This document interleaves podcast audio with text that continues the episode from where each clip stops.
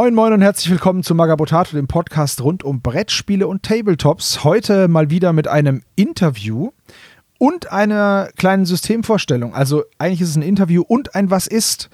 Denn wir haben die beiden kongenialen Köpfe hinter AEC 2090 hier eingeladen.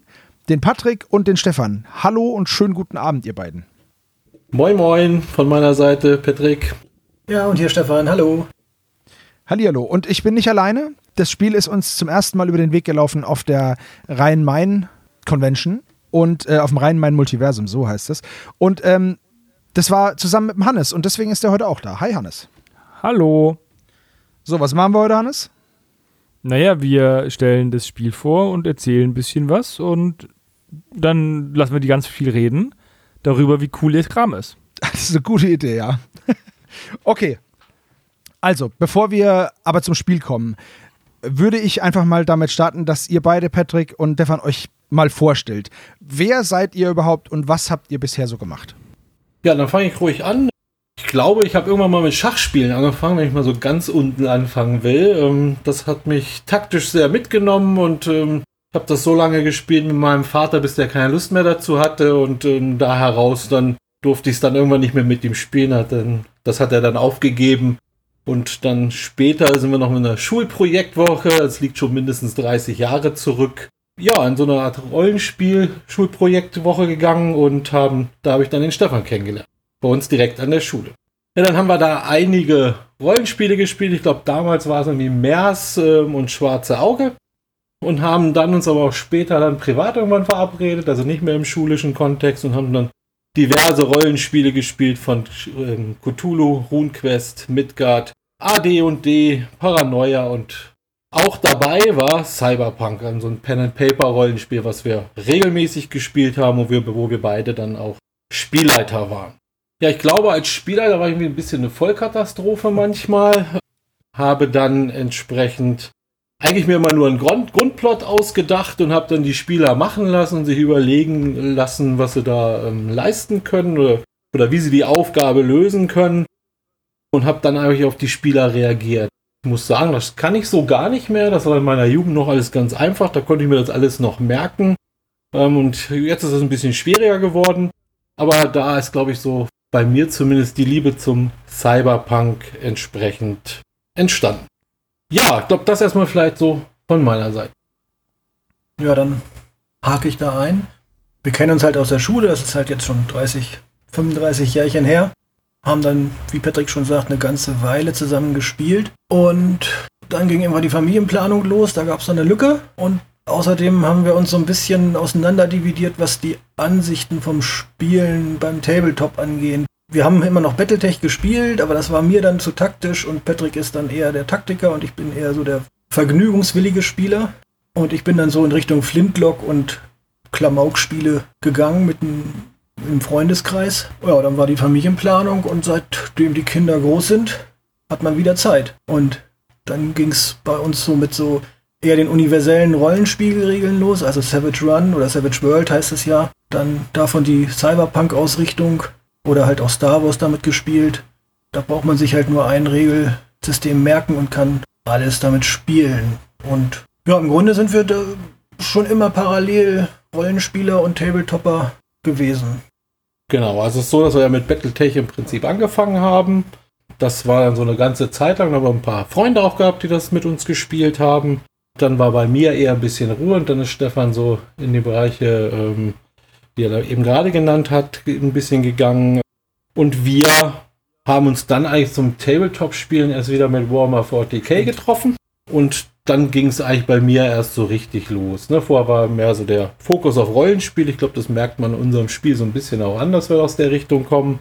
Und haben dann so einige Spiele gemacht. Frostgrave zwischenzeitlich dann auch mal Bolt Action. Wir haben X-Wing gespielt. Und naja, so sind wir dann im Prinzip im Hobby gelandet bewegte Vergangenheit, vor allem wenn du mit Schach angefangen hast. Das ist ja, das ist ja das, das runtergebrochenste, beziehungsweise komplizierteste, naja, Brettspiel, Tabletop. Äh, das es so gibt. Tabletop, ja, genau. Also, wobei, du hast ja Felder und dann ist es ja eigentlich kein Tabletop. Aber egal. Ja, genau. Arcane dann also auch kein Tabletop? Ja, ist schwierig, habe ich auch schon überlegt. Aber das ist eine Diskussion für ein andermal. Ja, genau. Also ja, Schach war halt so das taktische Thema. Ne? Da muss man sich lange überlegen, welche Züge muss ich machen, ähm, mehrere Züge im Voraus denken und das hat mir sehr gefallen. Bin da an so einem Vietnamesen, den wir bei uns in der Klasse hat, immer wieder gescheitert, aber ansonsten war ich da eigentlich ganz gut. Also die Schachcomputer habe ich auch nie geschafft zu besiegen. Das war immer ein bisschen zu schwierig für mich. Aber mein Vater musste regelmäßig dran glauben. Und bis er halt dann keine Lust mehr hatte. Ne? Ein Pro-Tipp ist einfach, wenn du gegen Schachcomputer spielst, auf demselben Schachcomputer nochmal ein Spiel anzufangen, aber mit der anderen Farbe und dann immer die Züge zu machen, die er gegen dich macht. und dann spielt der Schachcomputer gegen sich selbst. Und irgendjemand muss er gewinnen. Ja. Aber da ist ja die Eigenleistung dann eher relativ gering. Aber es ist schon witzig. ja, okay, cool. Also das ist ein anderer Einstieg ins Hobby, als viele andere den gemacht haben, direkt mit Warhammer. Ihr seid ja noch einige Umwege gegangen, finde ich aber sehr cool. Und auch dieses Rollenspielthema, das euer Spiel ja absolut begleitet und auch äh, ein wesentlicher Bestandteil davon ist. So hat es bei Hannes und mir auch angefangen. Wir waren erstmal nur, nur in Anführungszeichen Rollenspieler und hatten dann halt immer wieder mal ein, zwei so Amalion oder wie das hieß, DSA-Figuren, die wir dann hin und her geschubst haben und fanden das halt cool und irgendwann äh, sind wir dann halt zum Tabletop gekommen. Also da sind schon ein paar Parallelen. Wie hieß das damals? Zug der 1000 Oger? Meinst du Schwarze Auge Schwarze war das, Auge ne? Hm. Ja. ja, ja, genau. Also Schwarze Auge haben wir natürlich auch gespielt, ich glaube, das habe ich vergessen. Und das war auch so eins mit der ersten, die wir gespielt haben. Ich glaube, es war sogar in der AG, wo wir da Mers hm, und äh, Schwarze Auge damals gespielt haben. Als noch in der Schule. Genau, als es Schul-AGs gab. Jetzt gibt es ja noch nicht mal Klopapier auf der Schule. Nee. ähm, ich weiß noch, also Stefan hatte die, glaube ich, mit angeleiert mit seinem Freund Marc. Ähm, und da kann er vielleicht kurz sagen, warum er das gemacht hat. Ich finde, das ist eine ganz witzige Idee oder Geschichte dabei. Äh, eigentlich haben wir uns nur davor gedrückt, den Klassenraum zu renovieren. Und hatten dann im Freizeitkeller, unser, wir hatten, waren in einer Ganztagsschule und die hatten einen Freizeitkeller. Hatten da gefragt, ob wir eine Projektwoche anbieten dürfen in der Zeit. Und da waren die Feuer und Flamme. Haben nicht gewusst, wie viel Gewalt in DSA dann vorkommt, aber haben sie dann auch akzeptiert. ja, sehr gut. Damals lag DSA ja auch in jeder Spielehandlung aus. Ja, genau. Da das war ja gar nicht so schlimm Das sein. war damals relativ neu. Die schwarze Box mit, dem, mit der Maske des Meisters. Ja, ja, ja. Wer hat denn das ja. als cool befunden damals? Nee, keiner. ja, aber das war halt, so hat es angefangen. Wir haben auch mit DSA angefangen und dann kam aber der, der coole Scheiß aus Amerika. Da mussten wir dann natürlich dann auf AD&D wechseln, so. Aber egal, wir wollen gar nicht so sehr auf die alten Rollenspielsysteme von früher gucken, sondern vielmehr auf euer besonderes Tabletop-Rollenspiel-Hybrid-Spiel. Denn erklärt doch mal, worum es in eurem Projekt geht und ähm, ja, auch die Besonderheit daran. Ja, ich glaube also, wir beide lieben unser das Cyberpunk, was wir gespielt haben als Rollenspiel. Deshalb war es einfach naheliegend, dass wir dann auch irgendwie uns da zu dem Thema irgendwie so ein bisschen treffen und da dann auch ein, ähm, ein Tabletop-Spiel entwickeln. Es ist, das Ganze nennt sich Armed External Contractors 2090, also bewaffnete externe Mitarbeiter. Ähm, das ist so der Hintergrund und das ist ein schnelles, packendes Fantasy Cyberpunk Tabletop Skirmish Spiel aus Deutschland. Und Stefan, der da die hauptsächlich die Idee eigentlich hatte, so etwas zu entwickeln, kann da vielleicht mal kurz ein paar Worte zu sagen, wie er da vielleicht auch hingekommen ist oder was ihn da motiviert hat, das erstmal so anzugehen. Ja, ähm, gerne. Das Spiel war, heißt 2090, weil es 70 Jahre in der Zukunft spielt. Das bedeutet, eigentlich wollte ich damit schon 2020 auf den Markt oder beziehungsweise es der Öffentlichkeit präsentieren. Da kam dann im Grunde zum Glück, zum Glück eine kleine Seuche dazwischen, die alles zum Erliegen gebracht hat. Und während dieser Zeit habe ich mich dem Spiel ein bisschen mehr gewidmet und festgestellt, dass wenn ich das alleine mache, es zwar ein Spiel ist, aber nicht besonders spannend wird. Weil ich halt nicht der Taktiker oder der kompetitive Spieler bin. Äh, meins ist dann eher so die heile Welt-Umgebung gewesen. Und ja, da habe ich irgendwann Patrick eingeladen, mal eine Testrunde zu spielen. Der hat, glaube ich, auch Spaß gehabt und dann ziemlich schnell gesagt, naja, aber anstrengend war es nicht. Und ähm, so haben wir uns dann zusammengerauft und das ganze System nochmal überdacht. Und wenn ich so rückblickend, ist nicht mehr viel von dem übergeblieben, was ich mal hatte. Und das ist auch gut so, muss ich sagen. also das wäre langweilig geworden, was ich gemacht hätte. Das hätte man nicht auf Dauer spielen können. Und so sind wir jetzt seit, ja, im Grunde seit ein, zwei Jahren. Hm, zwei klappt, ne? Jetzt. Sind wir da Bald. gemeinsam am Tüfteln und entwickeln und haben ein sch- schnelles, spielbares System zusammengestrickt. Sozusagen, ne? entwickelt. Genau, also unser Anspruch war dann, dass wir ein dynamisches Spiel haben, das schön cineastisch ist. Das habt ihr, glaube ich, ja auch ganz gut schon auf unserem dem Testspiel, was wir hatten, was ja im Prinzip nur zwei Runden gedauert hat. Das konntet ihr ja ganz gut mitnehmen. Das habt ihr ja in dem Stammtisch-Podcast ja auch schon ganz wunderbar beschrieben. Ich war ganz erstaunt, wie viel ihr davon noch wusstet und was ihr so alles noch wusstet. Das war schon sehr beeindruckend, muss ich sagen. Das hätte ich gar nicht so mit gerechnet. Ähm, wie gesagt, es sollte dynamisch sein, es sollte aber auch trotzdem einfache und intuitive Regeln geben, weil ich glaube, wir beide hassen nicht mehr, als dauernd in irgendeinem Regelbuch nach irgendwelchen Regeln zu gucken.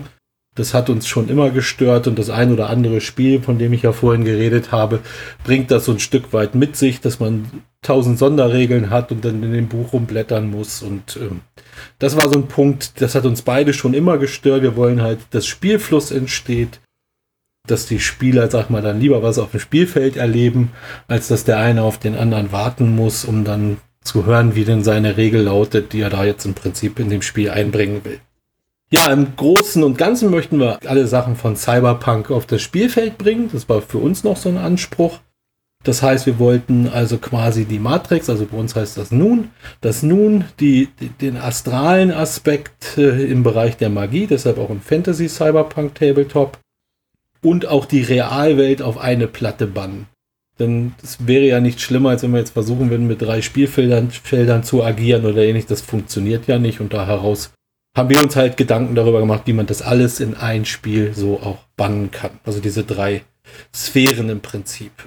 Hintergrund sollen in der Regel das gleiche Spielprinzip sein, also dass man, sag mal, da adaptiv die Regeln auch, ob ich nun Magie anwende oder auch das Nun, also Hacken äh, oder ähnliche Dinge, das sollte sich.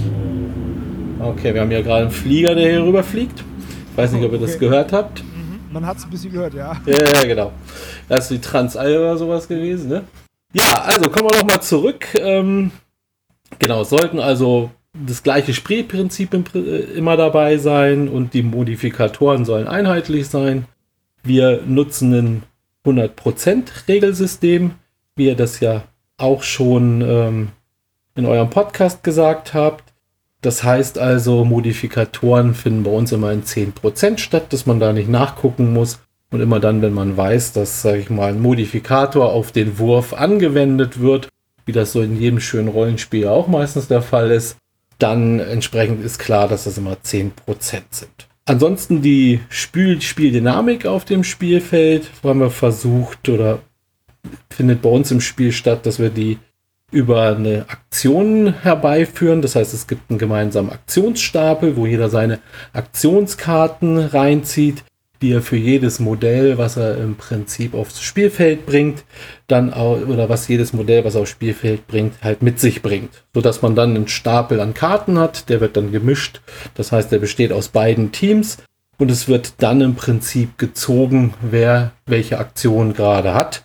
Und dann wird die angewendet und jedes Modell kann aber bis zu vier Aktionen haben, auch wenn es nur in der Regel zwei Aktionen mitbringt. Wer darüber, wer also diese seine zwei mitgebrachten Aktionen im Prinzip ähm, übersteigert, also seine dritte und vierte Aktion macht, der erhält Stress.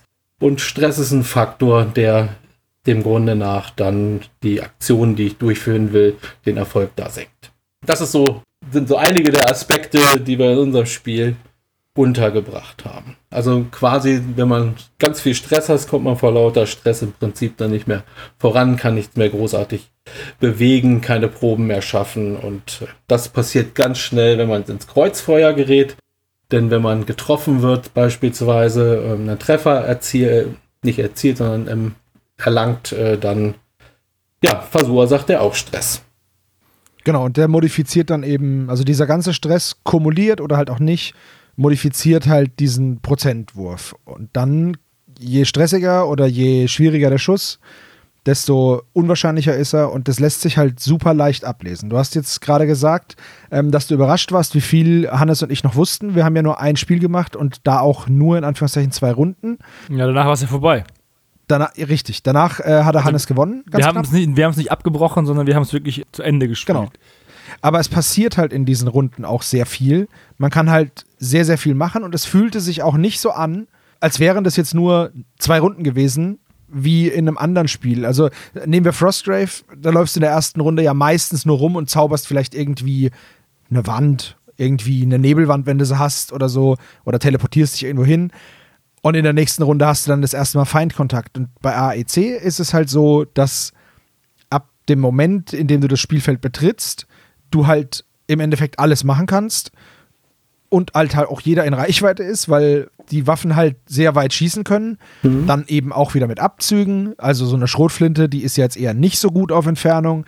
Ein Scharfschützengewehr halt schon. Und dann wird es aber umgekehrt auf Nahkampf zum Beispiel ist jetzt die Schrotflinte eher sehr gut geeignet und das Scharfschützengewehr ein bisschen sperrig und dann wird da eben auch der ähm, Prozentwurf modifiziert. Ich weiß und, nicht, ähm, Runde ist vielleicht auch nicht der richtige Begriff, weil der so geprägt wurde, wie er geprägt ist im Tabletop.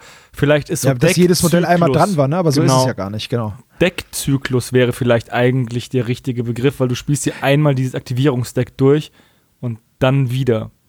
Also. Ja, genau. Wo also ein bisschen sperriger Begriff ist. Ich glaube, wir werden bei Runde ein Stück weit bleiben. Ja, wir ne? haben halt eine ja, ja. ja nur, nur ja, weil, genau. weil, die meisten ja. Spieler sich unter Runde was anderes, was anderes. vorstellen. Genau. Aber hier geht es darum, einmal das komplette Aktivierungsdeck durchgespielt zu haben.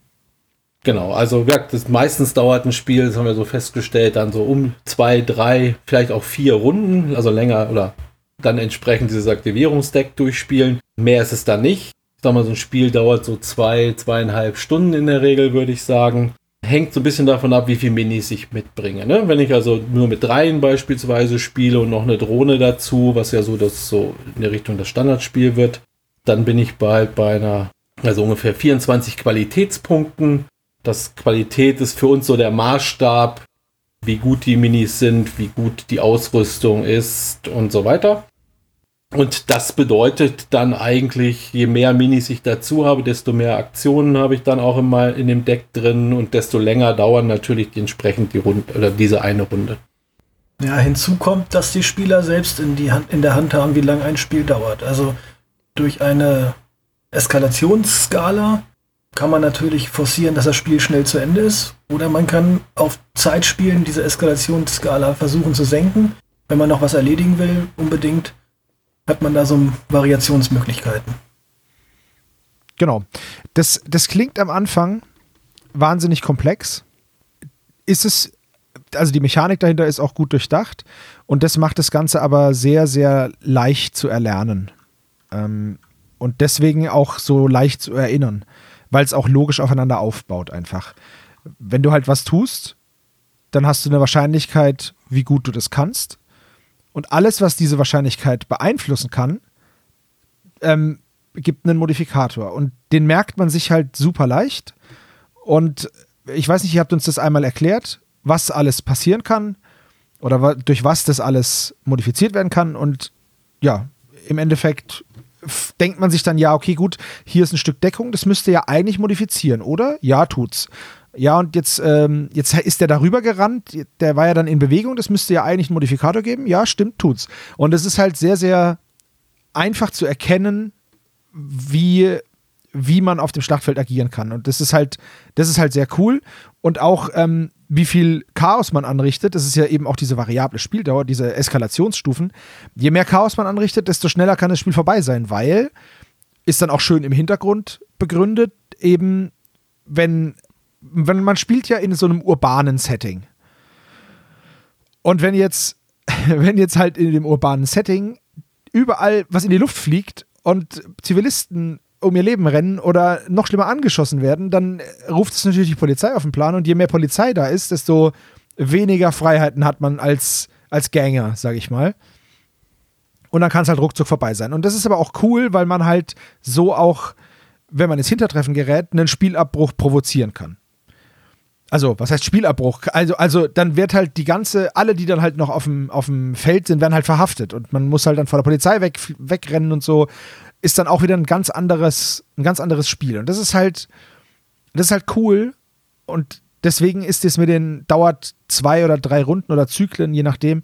Ähm, das klingt nach nicht viel, aber es passiert halt unendlich viel. Und zwei Stunden klingt nach einer total langen Zeit, aber im Endeffekt ist man die ganze Zeit dabei, irgendwas zu machen, irgendwie zu reagieren, sich irgendwas auszudenken. Es wird halt dadurch auch nicht langweilig. Und es ist ja noch eine alternierende Bewe Aktivierung. Ne? Also man ist ja immer, entweder ist man halt abwechselnd dran, je nachdem, wie die Karten fallen, aber man kommt halt, es ist so wie bei Bolt Action, wenn man die Würfel zieht. Irgendwann steigt die Wahrscheinlichkeit, dass man drankommt, wenn, also hatten wir bei unserem Spiel, ich war halt zu Zeitpunkten dran im zweiten Zug, wo es nicht so gut war, dass ich die ganze Zeit dran war. Das stimmt. Ja. Und dann kann Hannes halt irgendwann sagen, ja gut, du bist jetzt zwar dran, aber es jetzt bringt dir nichts. Und bald bin ich dran und dann werden wir ja mal sehen. Und das macht das ganze Spiel halt auch nochmal spannend. Also es sind überall so kleine Stellschrauben, die zusammen aber halt diese cineastischen Momente erzeugen und diese Partien so, so abwechslungsreich gestalten und auch sehr rollenspielig. Ja, genau. Also das war ja so auch einer der Punkte, einer der, der Ziele von uns, dass wir gesagt haben, wir wollen, dass die Spieler halt immer aufpassen müssen, dass nicht einer, sagen wir, sich mit was anderem beschäftigen kann, während der andere seine ganzen Minis bewegt, da Aktivität hat und der andere halt quasi darauf warten muss, bis er fertig ist. Und das haben wir, glaube ich, mit dieser Aktivierung, mit den Aktionskarten ganz gut hinbekommen. Man weiß nie so genau, wann ist man eigentlich dran. Man muss immer ein bisschen aufpassen. Die Situation im Einsatzgebiet ändert sich immer ganz schnell. Da kann einer dreimal hintereinander beispielsweise übers Spielfeld laufen, dann muss ich mir halt überlegen, okay, wie begegne ich der Sache jetzt? Das kann man machen mit zum Beispiel noch Fraktionskarten. Wir haben so eine Art Deckbuilding drin. Da sind Unterstützungskarten drin für jede Fraktion. Wir haben Vielleicht muss man da noch mal kurz erklären, dass wir zwei Fraktionen bisher haben. Das ist die Straßenfraktion und auch die Konzernfraktion, also auch schön gegensätzlich. Wenn das quasi schon fast äh, vom Prinzip her schon klar ist, wer der Gegner eigentlich auf dem Spielfeld ist. Und mit den Fraktionskarten, die ich während des Spiels auch spielen kann, kann ich so ein bisschen meine Truppe noch pushen, den einen oder anderen vielleicht eine bessere Munition noch zwischendurch verpassen also auch wieder auf dem Spielfeld gewisse Dinge ändern. In diesen Fraktionskarten sind beispielsweise Reaktionskarten drin. Das heißt also, ich habe die Möglichkeit, gegebenenfalls einzugreifen und zu sagen, so, wenn jetzt schon zweimal der Gegner dran war, das will ich jetzt nicht weiter mitmachen. Dann spiele ich eine Reaktionskarte an, die ich gegebenenfalls auf der Hand habe und kann dann entsprechend diese, diese, sag mal, diese mehreren Aktionen unterbrechen und selber da entsprechend eingreifen. Und das war für uns auch ganz wichtig, dass man diese Möglichkeit hat, dass diese Möglichkeit geschaffen ist. Ähm, in den Fraktionskarten selber haben wir neben Reaktionskarten und ganz normalen Unterstützungskarten auch sogenannte Handlanger. Das heißt, wenn ich ins Hintertreffen gelange, und ich glaube, das kam in eurem Spiel gar nicht so unbedingt so heraus, gar nicht so vor, dann kann ich ähm, noch zusätzliche Miniaturen ins Spiel bringen über Eintrittspunkte, die auf dem Spielfeld verteilt sind. Und das sind natürlich, sag mal, keine vollwertigen äh, Teammitglieder. Das sind also Leute, die ich quasi vorher engagiert habe, die meine Rückendeckung darstellen, die aber, wenn ich quasi auf der Verliererstraße bin, ich nochmal in Einsatz bringen kann. Die laufen auch eher weg, wenn sie angeschossen sind. Das heißt, die verschwinden auch relativ schnell. Da muss man so ein bisschen aufpassen. Aber die bringen mir natürlich auch zusätzliche Aktionen mit in mein Deck. Und damit können die quasi auch zum Zünglein an der Waage werden. Das heißt, auch hier haben wir wieder so einen Aspekt, wo ich ein bisschen auch mitspielen kann, ein bisschen auch taktisch mit agieren kann und mir überlegen kann, wie viel Handlanger kann eigentlich mein Kartendeck überhaupt, ich sag mal, ertragen. Denn ich muss für jeden Handlanger, den ich ins Spiel bringe, auch gleichzeitig einen Coin ausgeben. Coins ähm, sind bei uns sozusagen die Siegpunkte. Ich bekomme in der Regel eine Vorauszahlung. Das heißt also, einen Coin habe ich mindestens äh, im, schon im Vorfeld dabei. Es kann Sonderfähigkeiten geben, dass sich das noch auf zwei erhöht. Und ich kann Coins auch während des Spiels erwerben. Das heißt also beispielsweise, indem ich einen Terminal hacke oder auch einen Passanten, die auch komplett zum Spiel gehören, also die auch in das Spiel integriert sind, also dass ich mit denen dann eine Interaktion aufnehme und von denen Informationen oder ähnliches erlange. Und das wird dann im Prinzip in Coins bezahlt. Dazu muss ich dann einen Wurf machen, beispielsweise auf Intellekt, um dann von denen die entsprechenden Informationen, also Coins zu erwerben. Das ist nochmal so eine Möglichkeit, wo ich aber auch das Spiel gewinnen kann, weil die Coins sind gleichzeitig auch Siegpunkte. Das heißt, am Ende des Spiels äh, wird geschaut, wie viele Coins hat jeder erworben. Und dann guckt man, wer das Spiel gewonnen hat. Wenn ich die natürlich für Handlanger ausgebe, dann ist klar, dann stehen die mir für den Sieg nachher nicht mehr zur Verfügung. Das heißt, ich muss gut überlegen, ob ich bereit bin, so einen Handlanger also einzusetzen. Das ist also auch wieder eine taktische Überlegung, die da mit einer Rolle spielt. Ja, für den erfolgreichen Job gibt es eine Belohnung. Das heißt also, derjenige, der die Mission schafft, wird in der Regel auch derjenige sein, der die meisten Coins erwirbt. Und äh, für ein Spielfeld gibt es einen festen Coinpool und wenn der alle ist, dann entsprechend lassen sich auf dem Spielfeld keine Coins mehr erwerben. Ja, und das ist halt, wie gesagt, klingt nach viel, ist aber alles logisch und zusammenhängend und ich finde auch diese Mechanik mit, dass deine Siegpunkte gleichzeitig eine Ressource sind, sehr, sehr cool. Wüsste jetzt nicht, dass ich das so schon mal irgendwo hatte, dass man halt was erobert, damit was kaufen kann und aber auch das zum Sieg braucht. Deswegen, ich fand es eine sehr, sehr spannende Mechanik. Die Karten in dem Kartendeck muss man ja zum Beispiel auch eventuell bezahlen, bezahlen ne? je stärker die Karten, desto mehr musst du bezahlen und demnach balanced sich auch so ein bisschen die Macht des Kartendecks, weil es bringt dir nichts, wenn du 20 Karten für jeweils einen Coin hast und du maximal 8 Coins haben kannst. Erwerben kannst. Mhm. Genau, es ist genau. halt, das Kartendeck soll auch so ein bisschen dazu dienen, dass jeder Spieler sich seinem Spielstil noch da einbringen kann. Ne? Also wer lieber mit mehr Miniaturen spielen möchte, der sieht halt zu, dass er Handlanger mit, mitnimmt Wer aber sagt, äh, pff, nee, brauche ich nicht, ich brauche eher ein bisschen mehr dolle Gadgets oder eine bessere Ausrüstung, das reicht mir oder das ist besser, der nimmt, der legt sich das Deck halt so zusammen. Und das ist halt nicht komplett zur Verfügung, man hat ein paar Handkarten äh, und wenn das Deck, die werden aufgefüllt nach halt einer Runde und wenn das Deck alle ist, ist es alle. Also das ist dann so ein bisschen eigenes Taktikgefühl auch dann dabei, wann spiele ich was, brauche ich das vielleicht später dringender oder auch nicht? Oder, naja, ihr habt selbst vielleicht gemerkt, ich habe ja noch Coins, ich kaufe mir jetzt mal was. Das kommt halt auch dazu, ne? Also die Verlockung, die Coins auszugeben, ist auch da. Und die haben sogar noch eine dritte Komponente bekommen, die Coins. Das war nach dem Gespräch mit Hannes auf der Con. Die sind auch gleichzeitig die Währung, die gebraucht wird, um später das Team zu verbessern. Genau, Und ja, stimmt. Da wird halt, der, der Coin an sich stellt Loot dar. Ein, ein, ein Datenpaket, eine Information, die man vom Spielfeld hat. Die kann man nach dem Spiel versilbern, indem man sie auf den Schwarzmarkt wirft oder einem Datenbroker anbietet. Und das Team will natürlich bezahlt werden nach dem, nach dem Job, will sich wieder aufmunitionieren nach dem Job und wieder herstellen. Das kostet alles schon mal grundsätzlich Geld. Ein erfolgreiches Team will auch gerne mal eine Sonderzahlung haben. Und dann bleibt ja irgendwas über, vielleicht mehr oder weniger. Und mit dem kann man dann überlegen, ob man auf die sichere Bank geht und sich das in Geld umwandelt für spätere, vielleicht auch nicht so erfolgreiche Jobs, dass man was in der Kasse hat. Oder ob man es auf den Schwarzmarkt wirft und gute Ausrüstung bekommt fürs nächste Mal, die dann halt aber endlich ist. Also besondere Munition oder sowas. Was halt gerade auf dem Schwarzmarkt angesagt ist. Und ähm, die Coins haben sich tatsächlich im Laufe der letzten, seitdem wir sie bei uns eingeführt haben, zu einem der Hauptmechanismen mitentwickelt, um ja, Erfolg zu bewerten und auch von diesem Erfolg dann zu leben. Ja, genau. Also, ähm, wie ihr schon gesagt habt, es gibt da relativ viele Aspekte. Wir haben auch versucht, alle Aspekte des Cyberpunk damit einzufangen. Das ist natürlich immer eine ganze Menge. Ähm, und wir haben uns deshalb überlegt, dass in unserem Regelwerk es Tutorial-Missionen gibt, wo man also spielend lernen soll, also langsam aber sicher auch dann im Prinzip alle Aspekte dann in drei Tutorials nachher zusammengefügt werden. Das Ganze wird mit einer netten Geschichte verbunden sein, um also auch den Kampagnencharakter da rauszubringen.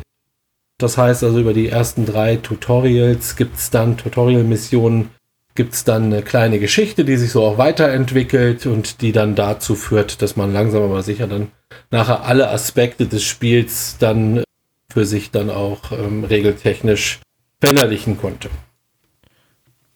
Genau, und jetzt, jetzt haben wir ja gerade über diese Contractor da geredet. Das sollten wir vielleicht dazu sagen nochmal, dass das Spiel miniaturenagnostisch ist. Das heißt, man kann Modelle nehmen, die einem halt gefallen und die halt in dieses Setting passen. Und wenn man jetzt, sage ich jetzt einfach mal, man hat jetzt einen Ork-Straßensamurai und der hat, also als Modell, und der hat eine Knarre und ein Messer und einen Rucksack auf, dann kann man sich diesen Charakter, so wie er da ist, nach What You See is What You Get, bei euch im Spiel zusammenbasteln. Und auch so spielen. Ja, wird man können, aber zu Anfang ist also halt sehr schwer, ähm, sowas vorzuplanen. Ähm, wir, es wird, also aktuell, wir brauchen ein Profil zum Spiel mit den Spielwerten. Und da gibt es jetzt äh, nur Grund, eine grundlegende Mechanik, wie man das aufbaut. Die ist jetzt äh, noch nicht massenkompatibel. Das soll sich aber ändern. Wir haben halt schon den Anspruch, dass wir nicht nur mit unseren Miniaturen, die wir da ähm, dann anbieten, spielen, sondern dass es gibt super tolle Miniaturenserien und viele Leute haben auch schon Cyberpunk-Miniaturen, wofür es keine echte Anwendung gibt. Nur dazu muss halt das Profil erstmal erschaffen werden. Das ist momentan in der Planung, wie wir das am schlausten machen. Zu Anfang wird es ein bisschen hemdsärmlich, da wird halt im Grunde ein Dialog zwischen den, der Community und uns stattfinden müssen, welche Miniaturen, für welche Miniaturen es Profile geben soll. Und ähm, im Lauf, also wenn wir das Regelbuch dann im Sack haben und endlich auf dem Markt haben, dann wird es auch einen Generator dafür geben. Aber das ist zum aktuellen Zeitpunkt noch ein bisschen verschoben. Ja, genau. Also das Figurenagnostische, ähm, das ist halt äh, der Punkt. Ähm, wir bieten ja selber aber auch die Drucke von Pappsiegels Miniaturen halt an, wo wir eine entsprechende Lizenz für haben. Und da heraus ähm, haben wir natürlich erstmal geschaut, wie gehen wir mit diesem Thema überhaupt um. Wir haben also erstmal Archetypen erstellt. Es wird für jede Fraktion eine gewisse Anzahl an Archetypen geben. Das ist dann jetzt hier beispielsweise ja bei der Straße gewesen. Einmal der Privatschnüffler, dann die Ballerina, die wir da haben, oder Ballerino, wie man den auch immer dann nennen mag. Dann haben wir da noch so einen Schrauber mit drin. Und, jetzt fällt mir gerade nicht ein, aber. Der Straßenmagier. Und den Straßenmagier, genau. Bei der Konzernseite haben wir erstmal vier Profile. Das ist einmal der, ähm, der Inspektor, der Konzerninspektor. Da haben wir den Konzernprotektor, also den quasi Schutzmann. Dann haben wir einen Soldaten, einen Ork-Soldaten, einen Ork-Söldner. Und wir haben eine. Alben. Genau, Magier. eine Magier-Albin, genau. Die bei mir also im ne, Boden lag, deswegen habe ich Erinnerung. ah, die habe ich auch nicht in Action gesehen, ja. Ja, genau, das war die Diplom-Magierin, genau. Genau, das sind so die Profile, da werden wir noch ähm, deutlich mehr erstellen und da muss man sich halt aussuchen, was welche Miniatur, welchen Archetypen dann halt darstellt. Und dann sind wir eigentlich schon beim Spielmaterial, würde ich sagen, ein Stück weit. Ja, oder vielleicht noch ein bisschen mehr zum Hintergrund. Ne? Wir haben jetzt gerade von Hühnern ja. und von Alben gesprochen. ja, genau. Also, Patrick hat ja schon erwähnt, dass es Magie gibt. Ähm, es gibt auch Fantasy-Rassen, beziehungsweise es gibt eigentlich äh, mystische Rassen. Was auch noch nicht so erwähnt wurde, das ganze Spiel spielt ja in Deutschland. Vor der Haustür des Spielers. Also, wir haben uns, stellen uns Deutschland in 70 Jahren vor und die Spieler sollen eigentlich aus dem Fenster gucken, sich überlegen, was ist denn gerade der angesagte, das angesagte Stadtviertel oder welches mag ich jetzt heute schon nicht und was, wie sieht es da in 70 Jahren aus? Und da soll die Geschichte gespielt oder gelebt werden. Und es gibt halt durch äh, ein Ereignis 2060 ähm, haben sich die Tore zur mythologischen Anderswelt geöffnet, also zu der klassischen Anderswelt.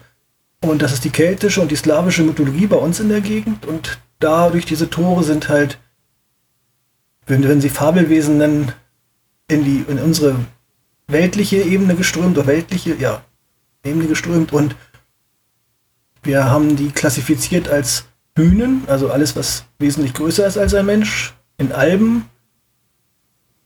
Das ist eine eigenständige Rasse, die magiebegabt ist.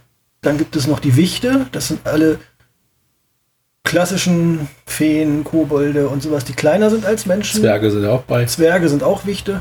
Genau. Äh, und es gibt die Orks. Das sind eine eher menschenähnliche Rasse, eigenständig, aber nicht magiebegabt. Oder meistens nicht magiebegabt. Und die sind seit 30 Jahren Bestandteil dieser Welt. Äh, Quasi Flüchtlinge. Sind Flüchtlinge im Grunde. Die Anderswelt wird seit ähm, unzähligen Jahren von der Unterwelt bekriegt und die Unterwelt ist kurz vorm Gewinn.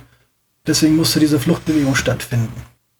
Dann, nach 30 Jahren, gehören die Mitbürger der aus der Anderswelt zum gewohnten Alltag, wie die Menschen sich halt so verhalten würden, wenn sie mit sowas konfrontiert werden. Also das ist dann auch, man kann ruhig da in klassischen äh, Stereotypen denken und so ist die, ähm, die Umgebung ja auch gestrickt. Genau, das ist zum, soweit zum Hintergrund noch erwähnenswert, damit man so ein bisschen das einordnen kann, was uns vorschwebt bei der Spielwelt. Ja, genau. Also, ähm, wie wir dann ja gerade hatten, haben wir dann einige Archetypen, die man also sich auswählen kann. Da kann man dann schauen, was einem gefällt. Die Archetypen kann man auch weiterentwickeln. Also es wird dann, also es gibt ein Erfahrungssystem, dahingehend, dass ich denen neue Fähigkeiten geben kann. Das heißt, wenn also einer die Qualitätsstufe steigt, wir fangen bei Qualität 5 an, dann bringe ich drei Fähigkeiten mit. Zum Teil sind es aber Fähigkeiten, die dazu führen, dass ich beispielsweise die Anzahl der Zaubersprüche festgelegt sind. Also nicht so Sachen, die ich mir vielleicht gleich immer merken muss fürs ganze Spiel. Aber da sind auch Fähigkeiten dabei, wie einfach zurückballern oder sowas. Also so Fähigkeiten, die ich dann auch direkt im Spiel verwenden kann. Es gibt so, ein, so, eine, so eine Klasse, ähm, so eine Rolle. Wir haben auch neben den Archetypen hat oder jeder Archetyp hat auch eine Rolle. Damit wir nicht nachher auf dem Spielfeld vier Kämpfer haben beispielsweise. Denn das würde meines Erachtens ein bisschen das, das Spielprinzip ein bisschen auch durcheinander bringen. Außerdem erwarten Auftraggeber für die Jobs natürlich ausgewogene Teams, die im Prinzip alles können und alles mitbringen und äh, eine reine Söldnertruppe wäre das jetzt nicht, was die sich vorstellen, damit man so einen Job im Untergrund quasi erledigen kann. Ja, es ist ja ein Rollenspielaspekt. Also eine Gruppe aus fünf Kämpfern, aus fünf Ork-Kämpfern ist vielleicht nicht unbedingt cool für ein schickes Abenteuer. Ja, genau. Und so, das ist so ein bisschen dann wieder der Aspekt dabei.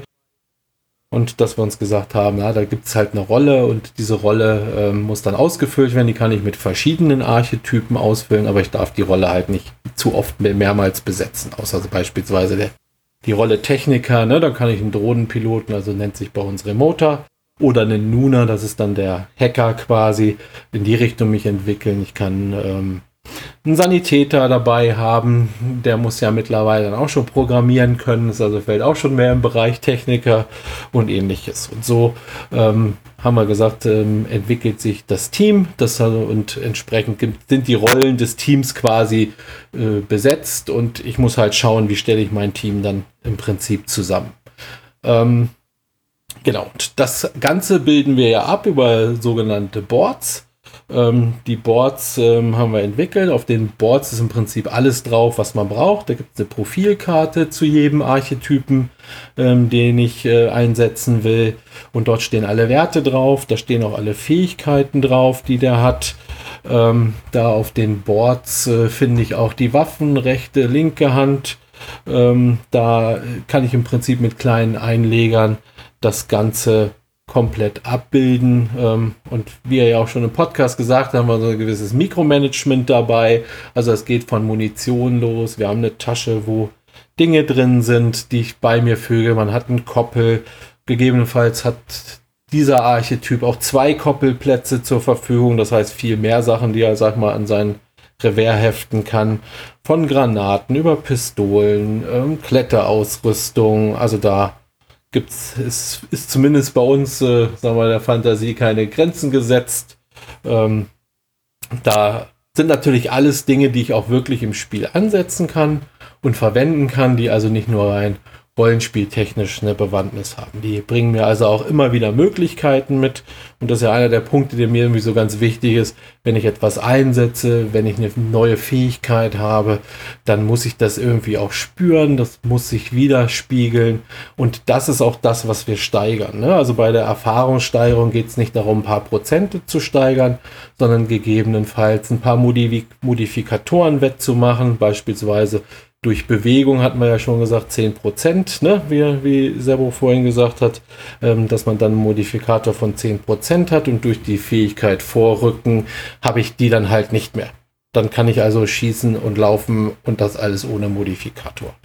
Ähm, das ist eine Frage des Balancings für uns gewesen, weil wir gesagt haben, naja, wir wollen ja nachher nicht, dass immer mit 100% über den Plan läuft und einfach alles niederschießt, sondern ähm, der kann jetzt dann vielleicht im Gegensatz zu einem Jungspund, kann der Profi dann halt ähm, laufend schießen ähm, und trifft dann entsprechend besser, aber nicht Richtung 100%, sondern sein Wert bleibt im Prinzip gleich. Das heißt also, ähm, je, je höher die ähm, die ähm, Archetypen aufsteigen, desto mehr Möglichkeit, Einsatzmöglichkeiten bieten sich. Und je cineastischer wird es dann wahrscheinlich auch ne, dann fliegend durch die Gegend zu rennen und rechts und links Handgranaten zu werfen und was man sich dann halt so vorstellen kann.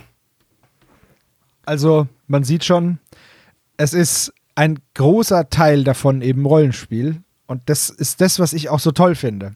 Was ein bisschen, ja, es ist sehr ausufernd, das zu erklären. Im Spiel selber ist es aber halt super natürlich. Das fühlt sich alles natürlich an, dass man eine Granate vom Gürtel nimmt und wirft und eine neue hinhängt aus dem Rucksack, wenn man Zeit dazu hat.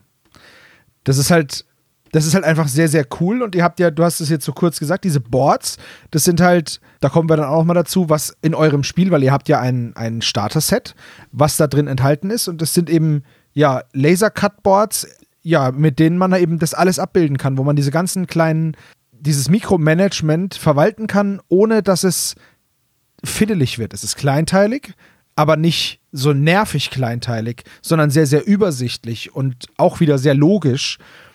Und das ist auch das, was mich daran so, ähm, so gefreut hat und auch so überzeugt hat von dem Spiel, dass das halt alles so sehr auf Convenience auch ausgelegt ist. Ne? Also es ist halt, es ist leicht lesbar, man versteht es, wenn man schießt, zum Beispiel, man verbraucht Munition. Und dann hat man da eine Anzeige, die man hoch und runter stellen kann, um zu gucken, wie viel Munition man noch hat. Und man verliert halt dadurch nicht den Überblick über seine vier Charaktere. Wenn man es dann pflegt, gerade bei Munition, glaube ich, dass da sehr oft vergessen wird, ob man jetzt eine oder zwei Kugeln verschossen hat. Naja, aber auch das, ich habe jetzt sehr viel geschossen und habe nie den Überblick verloren. Also man muss einfach nur, nachdem man geschossen hat, diesen Zeiger bewegen und dann ist alles gut. Ja, genau. Dem einen wird das leichter fallen, dem anderen wird das schwerer fallen, das ist klar. Wir haben so eine Art Fähigkeit auf Waffen, bringen auch so gewisse Dinge mit. Da haben wir das Thema Salve eingefügt und Salve kostet halt doppelt. Ne? Also in dem Moment, wo ich den 10% Bonus des automatischen Feuers im Prinzip mitnehme. Das kriegt ja auch mein Gegner mit, dann sagt er mir schon hier, ähm, deine Munition, ne? da musst du jetzt zwei statt einen abziehen. Das sind so Dinge, die dem dann ja auch wichtig sind, ne? weil so viel Munition habe ich dann nicht für automatisches Feuer, dann ist mein Magazin auch ruckzuck leer. Und ja, nicht so wie in Hollywood. Nee, nicht ganz so, genau. Richtig, das, muss, da wird man sich ein bisschen wundern. Genau, man muss tatsächlich nachladen. Also ich habe das gemerkt bei der Schrotflinte, da musst du dann halt auch laden. Die ja, die hat ja, ja. Und dann ist sie halt erstmal leer. Und dann musst du halt laden. Ja, genau. Und die Boards, die wir halt haben, die machen es dann, glaube ich, einfacher, das alles auch im Blick zu haben, das auch gut, gut, zu, gut zu sehen und äh, zu erkennen, was habe ich dabei. Und das, glaube ich, ist einer der großen Vorteile. Das war auch das, was mich in dem Testspiel überzeugt hat, dass ich gesagt habe, hier, also da bin ich auch gern dabei, weil die Boards haben mir schon immer eigentlich wirklich besonders gut gefallen. Ja, die sind, die sind super. Das ist eine sehr, sehr große Hilfe. Und die sind essentiell, weil sonst ist es, sonst ist es zu viel. Ja, es, Wenn man es sollte halt von vornherein, wäre es schwierig. Ja, Entschuldigung. Ähm, aber es sollte von vornherein ein Spiel werden, ohne, ohne dass man ähm, Schreibkram hat, ne? Also Notizen macht. Genau. Äh, sowas, ne? Das war halt von vornherein Dein Ansatz. Sehr, ja, das war der, ein Ansatz, genau. Ja, das ist eben das, was ich gesagt habe, dass das halt sehr, euer Spiel halt sehr auf, auf Lesbarkeit auch achtet und halt auch auf, ja, im besten Sinne halt Bequemlichkeit. Gibt es dafür ein besseres Wort? Komfort. Komfort, so. Genau. Das Genau. gute Wort für Bequemlichkeit ist Komfort. Ja, das ist super. genau. Also wenn man das alles vorbereiten will, dann kann man das natürlich auch. Also man kann seine Boards übereinander stapeln, mit dem Gummiband zusammenpacken und dann hat man die auch parat. Ne? Weil das alles plan ist, dann, wenn ich die übereinander stapel und gut zusammenpacke, fällt mir da auch nichts raus oder so. Das ist dann halt auch eine gute Möglichkeit, wie man sein Spiel vorbereiten kann, weil auch das ist, kann ja ein Stück weit nervig sein, dass man sagt, oh, dann muss ich so lange warten, bis jetzt alles hier vorbereitet ist. Also das ist auch nicht notwendig. dass seine Boards, die kann man einfach übereinander stapeln, zusammenpacken, dann nochmal einen Deckel oben drauf, Gummiband drum und dann ist das eigentlich alles soweit fertig. Da muss man die nur noch hinlegen und Miniaturen dazu stellen und dann kann man da gut mit starten. Apropos starten. Wie starte ich denn jetzt, wenn ich, wenn ich Bock habe auf euer Spiel und ich kann es wirklich nur jedem empfehlen, es mal auszuprobieren. Es ist wirklich sehr, sehr cool. Wie starte ich dann da jetzt rein? Also, was mache ich denn jetzt, wenn ich jetzt sage, ey, okay, die beiden Jungs haben mich überzeugt, ich kaufe mir das jetzt. Wie mache ich das? Tja, am allerbesten auf die AEC 2090 Webseite gehen, die genauso heißt wie das Spiel. Ähm, dort bieten wir im Vorverkauf ein äh, Zwei-Spieler-Set an oder nur das Regelbuch. Und in dem Zwei-Spieler-Set ist alles enthalten, was zwei Spieler benötigen, außer jetzt eine Spielplatte. Und Ähm, Gelände, ne? Und Ja, Gelände. teilweise auch Gelände drin, ne? Also es geht da, also es sind, wird das Regelbuch enthalten sein, es wird die, das Tutorial wird äh, enthalten sein. Es sind zwei volle Teams drin aus jeweils ähm, fünf Miniaturen. Es sind die benötigten Zivilisten, vier Stück sind das an der Zahl, sind dabei und auch noch weitere ähm, Miniaturen der Staatsgewalt oder Staatsmacht und Drohnen enthalten, die man während des Spiels braucht. Es sind zwei ähm, Grundstücke des, ähm, der Fraktionsdecks enthalten. Ähm, dann Ereigniskarten gibt es noch, die wir noch gar nicht erwähnt haben, die das Spiel so ein bisschen auflockern sollen. Mm, Dann die Aktionskarten natürlich für die beiden Teams. Acht Boards, acht Stadtboards, von denen wir eben gesprochen haben, sind dabei komplett. Die ganzen Profile natürlich für die Miniaturen und die Ausrüstungseinleger für die Boards sind alle enthalten. Und jetzt komme ich langsam ins Spiel. Coins. Coins, genau. Coins, haben wir noch wir da noch. drin Genau. so dass man und, äh, und die Eskalationsskala wird enthalten sein, äh, mit der man arbeiten muss oder kann und also alles, was man wirklich zum Start benötigt, außer Gebäude und eine Platte. Genau, also Gelände ist da nicht mit dabei. Ja. Das heißt ein Stück weit, glaube ich, schon, ne? zumindest in der Vorbestellerphase.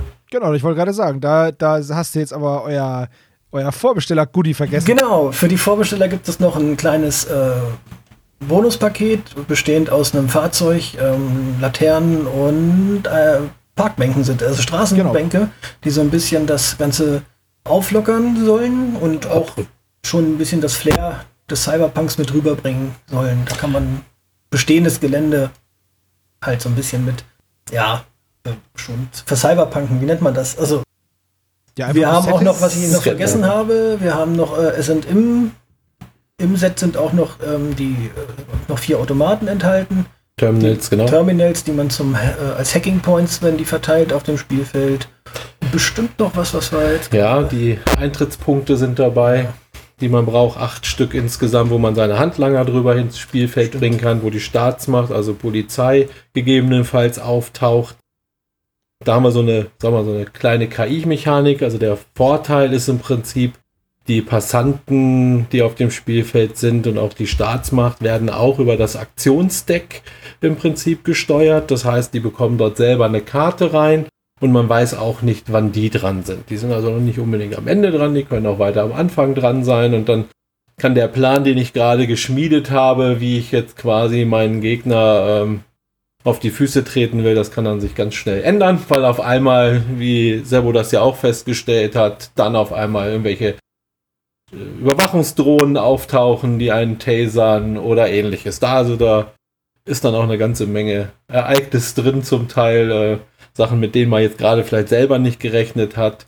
Ähm, in den Ereigniskarten sind dann so Sachen drin, wie zum Beispiel so ein V-Mann, den hattest du, glaube ich, da, oder den, den, den verdeckten Ermittler. Den Drogenfahnder.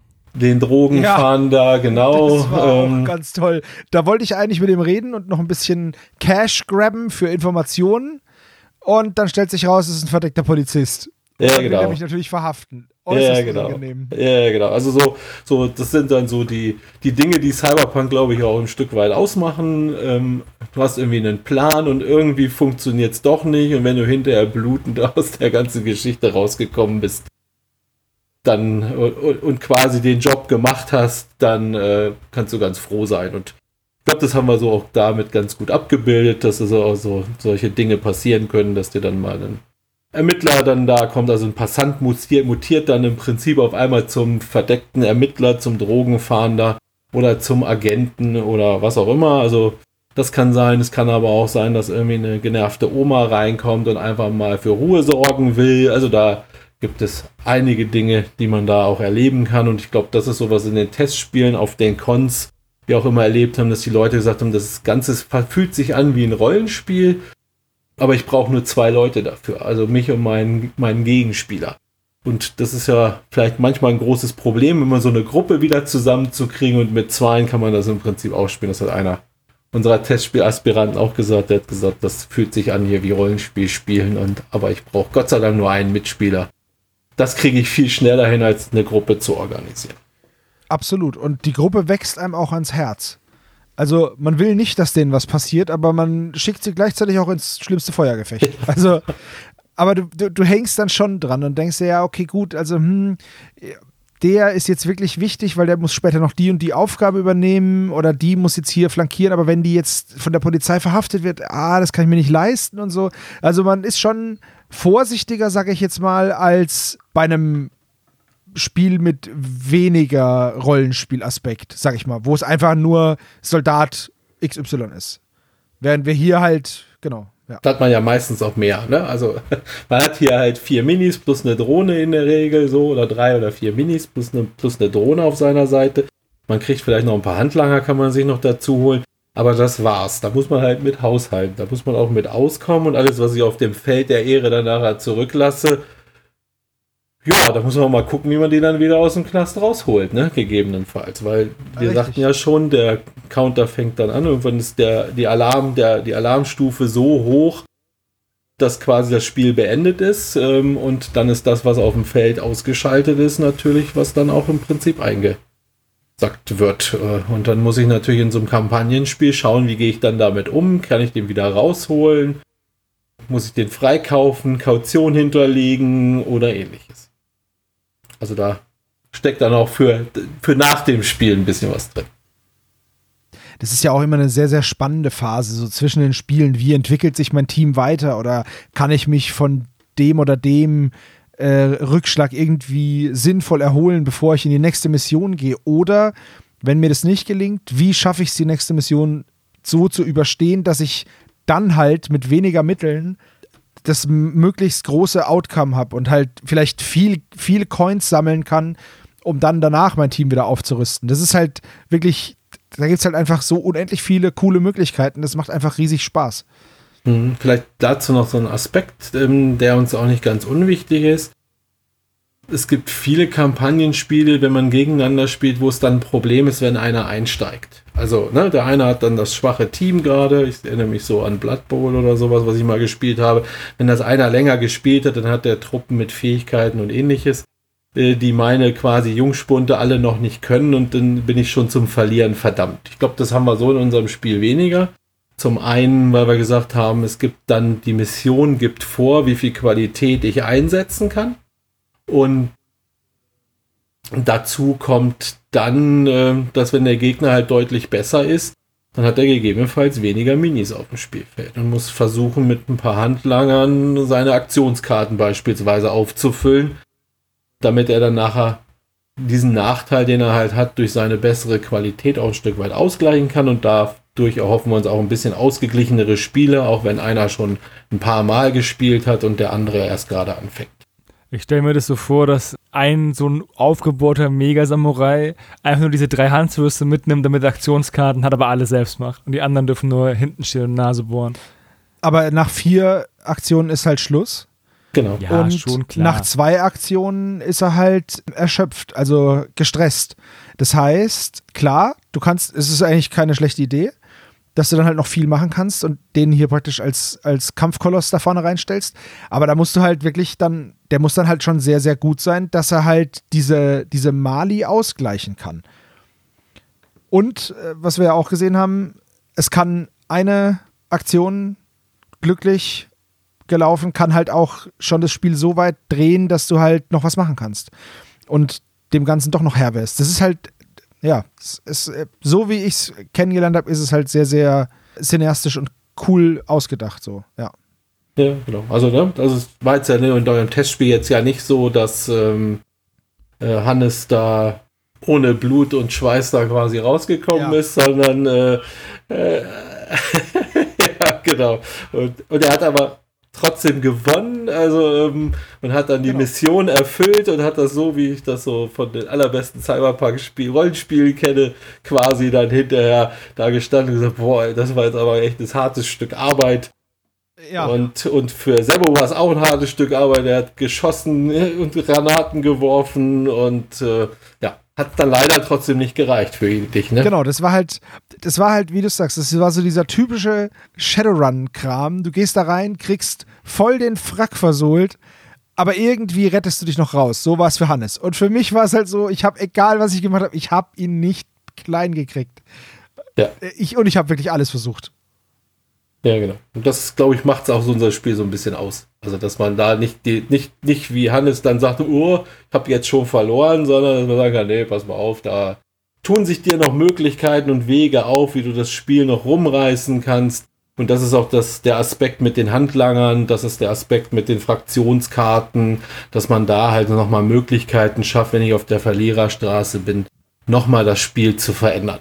Und das war, glaube ich, uns beiden auch ein ganz wichtiges Anliegen, dass das nicht so statisch abläuft, sondern dass man Möglichkeiten halt hat, dies nochmal anzupacken und nochmal zu zeigen, hey, nee, ich habe zwar jetzt zwei ausgeschaltete Teammitglieder, aber ich krieg das schon noch hin. Ich habe noch ein bisschen Zeit, ich habe noch Aktionen und da schaffen wir noch mal was. Und Und das ist halt auch so, wenn man dann, wenn sich abzeichnet, dass man es nicht mehr schaffen kann, kann man immer noch Schadensbegrenzung betreiben, indem man noch Beute mitnimmt, die einem die, die Niederlage dann ein wenig versüßt. genau, Coins sammeln sozusagen. Genau. Ne? Genau. Ja, genau. Man kann halt immer noch, man kann halt immer noch dem Gegner so ein bisschen den Rasen kaputt treten und das ist ganz cool. Ja, so, über die Vorbestellung haben wir ja soweit gesprochen. Minis. Also die Vorbestellung läuft so lange, bis wir das Regelbuch haben, aber das Regelbuch wird im ersten Quartal nächsten Jahres fertig. Also auf den Markt kommen. Das ist bei uns ganz in Stein gemeißelt, weil wir haben, dann muss die Arbeit erledigt sein. Wir wollen endlich was in der Hand haben, was wir auch zeigen können. Das ist das Ziel im ersten Quartal und nicht erst am 30. März, sondern ähm, am besten schon im Februar oder so dann ein Buch in der Hand zu halten und die Vorbesteller, die uns jetzt schon vertrauen, auch ihre bezahlte Ware zu besenden. Mhm. Genau. Ja, ihr, ihr plant ja auch nicht, das Projekt irgendwie über Kickstarter zu finanzieren, sondern rein über so die Vorbestellung und halt, ja, eigenes Risiko, ne? Genau, wir haben uns gegen Kickstarter oder wie die ganzen Plattformen heißen, ähm, gegen entschieden, weil die A viel Arbeit machen, die wir lieber in das Buch stecken. Die kosten halt auch noch Geld. Und sie sind auch international, was wir eigentlich Noch noch nicht nicht, wollen. anpeilen, weil wir ja in Deutschland spielen. Ich weiß jetzt nicht, ob wirklich Europa mal irgendwann dazukommen wird, aber eigentlich spielen wir bisher mit den Gedanken in Deutschland. Genau. Ähm, genau, also wir hatten ja, glaube ich, der auf dem Con ja noch mal kurz über das Thema Koop-Modus gesprochen. Ähm, Zurzeit da ist auch noch dazu gekommen. Ja, genau. Da ist es ja so, dass wir erstmal erstmal erstmal gegeneinander spielt. Wir werden ein Stück weit einen kleinen Koop-Modus in das Spiel mit hineinbringen, aber wenn man so mit einer guten KI oder ähnlichem arbeiten möchte, ähm, dann werden wir das wahrscheinlich in einer zusätzlichen Erweiterung dann machen. weil man dann noch ein paar mehr Sachen vielleicht auch benötigt, wie mal so einen stationären Scanner oder irgendwas, was man dann ausschalten muss. Also dann werden wir auch so ein bisschen Richtung Sneak-Spiel so ein bisschen gehen und mal gucken, wie wir das hinbekommen. Vielleicht, und da sind wir zumindest schon mal in Gesprächen, kann man das vielleicht auch mit einer App abbilden. Wir sind uns da noch nicht so ganz im Klaren drüber, ob das auch so gut ankommt.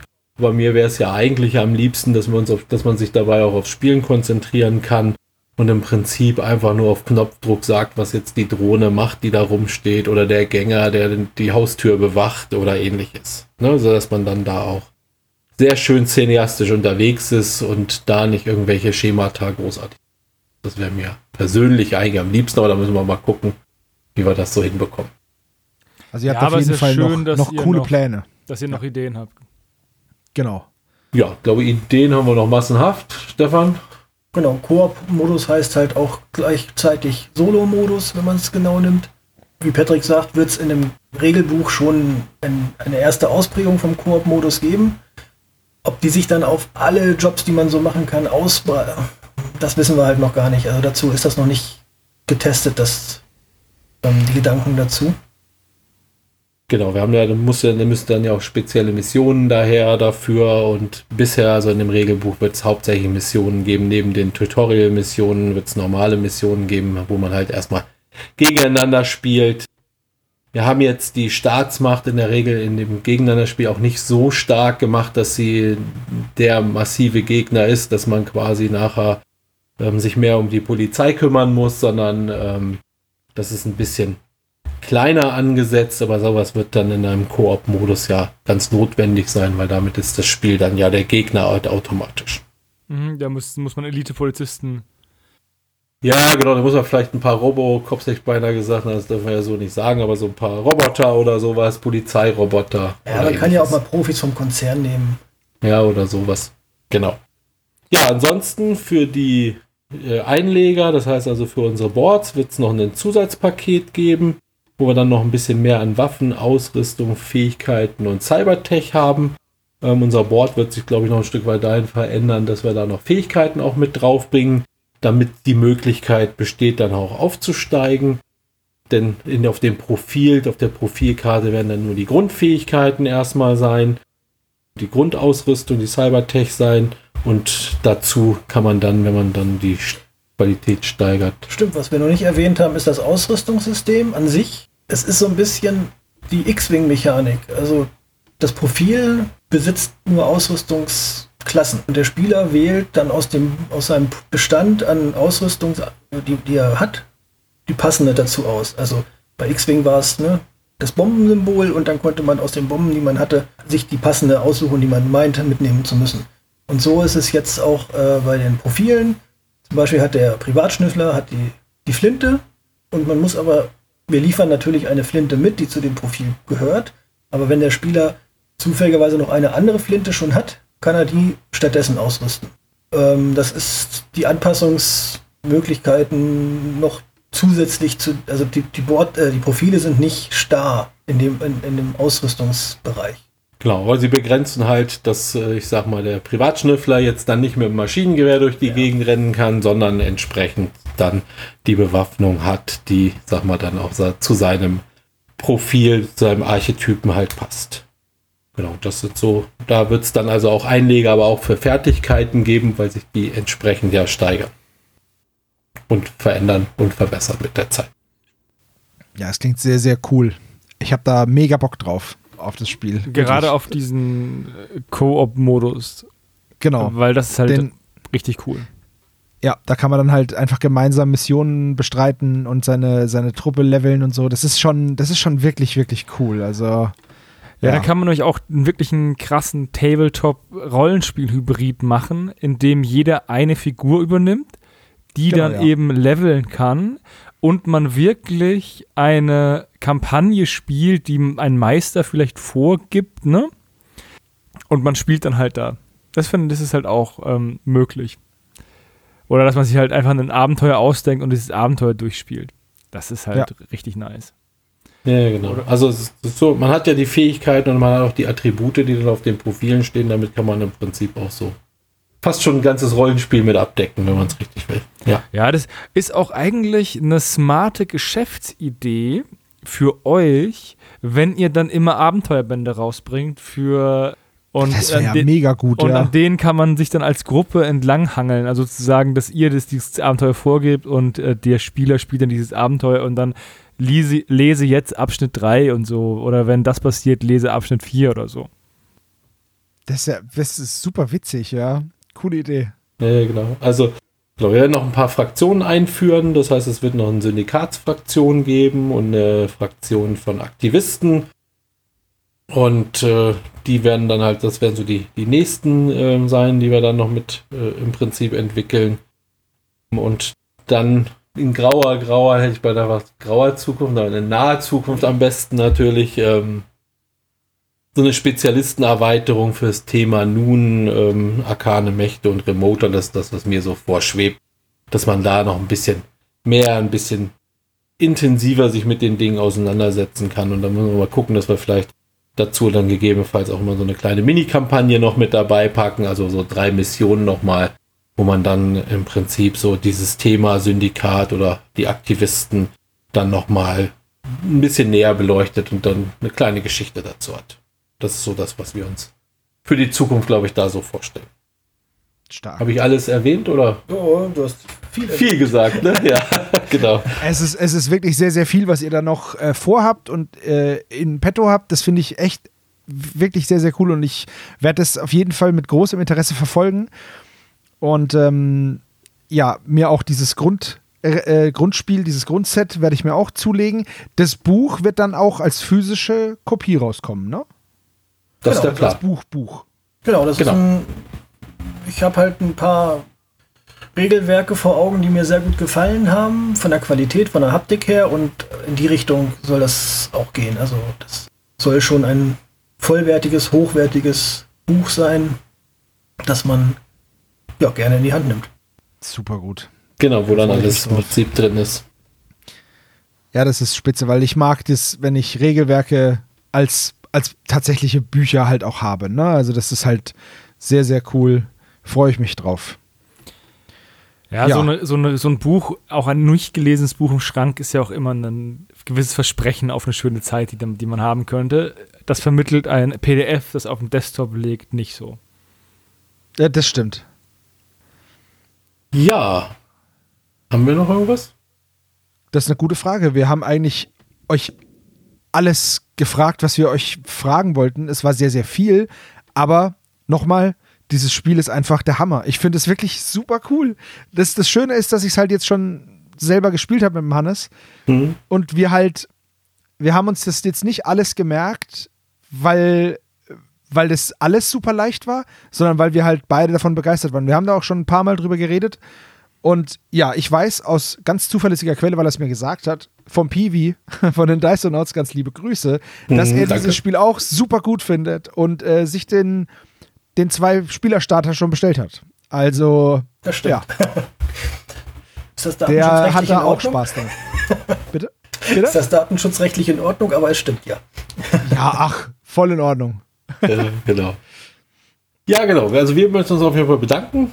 Das ist ganz toll, dass wir das heute hier aufnehmen konnten. Das freut uns sehr. Das hilft uns auch, glaube ich, sehr, weil wir eine gute Möglichkeit haben, das auch mal neben auch den Cons, wo wir das Spiel vorstellen, ähm, das auch eine Möglichkeit ist, ein bisschen Aufmerksamkeit zu bekommen. Das ist einfach klasse. Da herzlichen Dank auf jeden Fall. Bitte sehr, sehr gerne. Habt ihr auf jeden Fall verdient. Und wie gesagt, hier auf Magabotato werden wir euch weiter begleiten und gucken, was da noch alles so kommt. Ihr habt große Pläne und ich finde es total super. Ich freue mich auf ein Cyberpunk-Spiel aus Deutschland. Und ja, kann gar nicht schnell genug erstes Quartal werden, 2024, weil ja, ich will dieses Regelwerk. Also ich wünsche euch und ja, eurer Idee einfach alles Gute in diesem Spiel und freue mich einfach auf alles, was da noch kommt. Hannes, möchtest du auch noch was sagen? Nee, aber wenn ihr noch Fragen habt, schreibt die gerne in die Kommentare unter den Podcast. Ich nehme an, dass ihr die dann beantworten werdet. Ja, oder auf dem Discord, da könnt ihr euch auch, könnt ihr euch auch austauschen. Äh, Patrick und ähm, Stefan sind auf jeden Fall hier auch. Und ja, ich denke mal, wenn da Fragen sind, dann werden die euch gerne beantwortet. Genau. Okay. Und von uns glaube ich nochmal, je mehr Leute unseren Newsletter lesen und das, was wir so im Blog posten, auch über die Entwicklung, da kann man immer auf dem Laufenden sein. Das heißt, das auf AEC 2090 auf der Webseite.de, da kann man sich den Blog äh, beziehungsweise anschauen, beziehungsweise dort kann man auch den Newsletter abonnieren, sodass wir, dass man dann auch immer auf dem Laufenden ist, was wir gerade machen und wie weit wir sind äh, und was unseren Schaffensprozess betrifft. Genau. Gibt einen wöchentlichen Newsletter mit den neuesten kreativen Ideen und Arbeitsschritten, die wir gerade durchführen. Genau, da, wenn Stefan das nächste Mal gefrustet ist, wenn ich wieder mit einer neuen Regelidee um die Ecke komme. ja, ja, dann genau, schreibt er das da immer rein. Ja, Ja. alle Links findet ihr natürlich hier auch unter dem Podcast. Und ja, dann bleibt mir nichts mehr zu sagen, außer Dankeschön, dass ihr euch die Zeit genommen habt, ausführlich über euch und euer Spiel zu reden. Und danke, Hannes, dass du dabei warst. Und wir hören uns dann beim nächsten Mal. Macht's gut und tschüss. Herzlichen Dank. Ciao. Ciao. Tschüss.